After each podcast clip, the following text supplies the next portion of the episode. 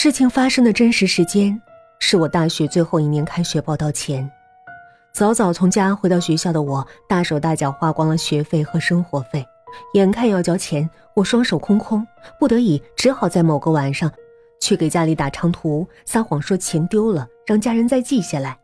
谁知家人识破了我的谎言，拒绝再汇款，让我自己承担眼前的困境。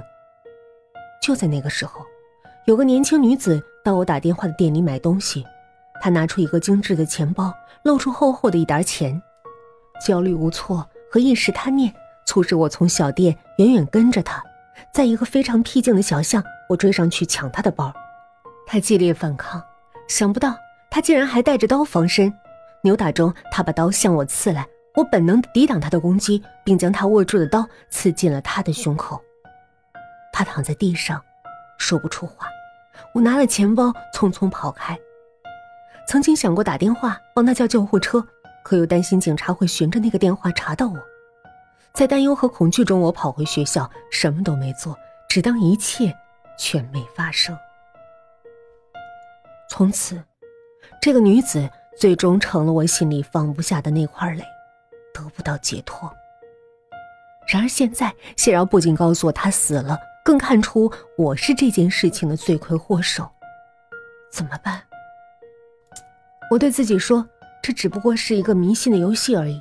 谢饶所说的一切都无凭无据，他既不能证实那个女子真如他猜测那般死于刀下，更无法拿出证据来证明我就是凶手。可是被他道破真相的恐惧，却像蚂蚁一样，在咬噬着我的心。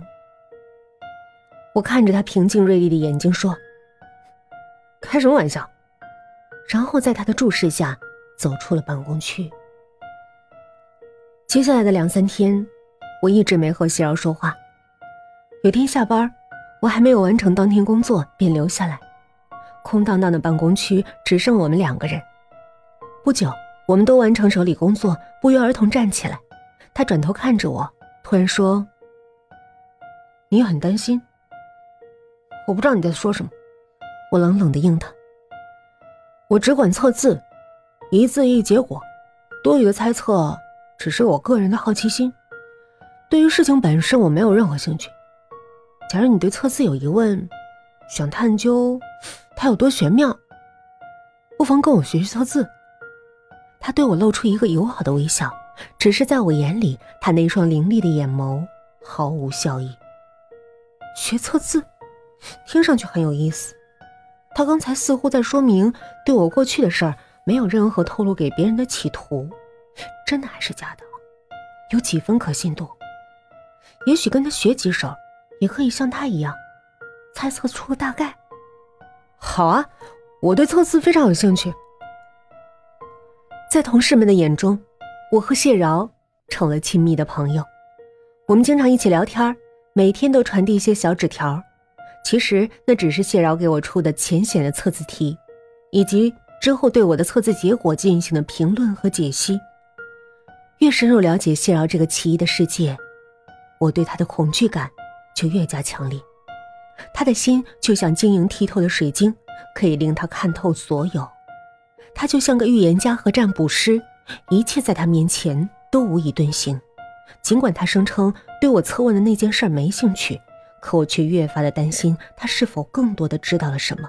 是否在后来的日子，曾经自己又测问过什么，从而了解了更多真相和细节？他给我出的测字问题，越来越像一面镜子，时刻反射出我的一举一动，甚至连我的心思都能分毫不差的察觉到。这时我心里的恐慌，如同一座正在渐渐觉醒的火山，时刻有爆发的可能。我知道，事到如今，能够令我完全摆脱掉他的唯一办法，就是尽快除掉他。谢然每天早晨有个习惯，到单位先泡一杯咖啡，然后加进大量的饼干渣，把那杯咖啡搅拌成状态令人厌恶的褐色面糊。他说这东西可以帮助他保持大脑运转，并多次邀请我尝试。而我看到那杯东西，除了失去食欲之外，没有半点收获。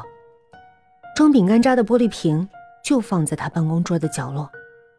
最近我开始和他分享那种又甜又腻、相貌又恶心的营养早餐。当他听说我要尝试那种面糊时，脸上除了惊讶和困惑，没有丝毫获得同伴的喜悦。没几天，同事们把我也看成了同谢饶一样的异类。这一天，我比往常来的早，而谢饶却一直到上午十点多才来。他去组长办公室解释自己迟到的原因，被批评了一顿。明显心绪不宁的谢饶回到座位上，胡乱翻动着桌上的东西，失手不仅把工作资料散落在地上，更打翻了我给他准备的那杯早餐和装满饼干渣的瓶子。饼干渣和凝结的面糊块一起掺杂在碎玻璃里，溅了一地。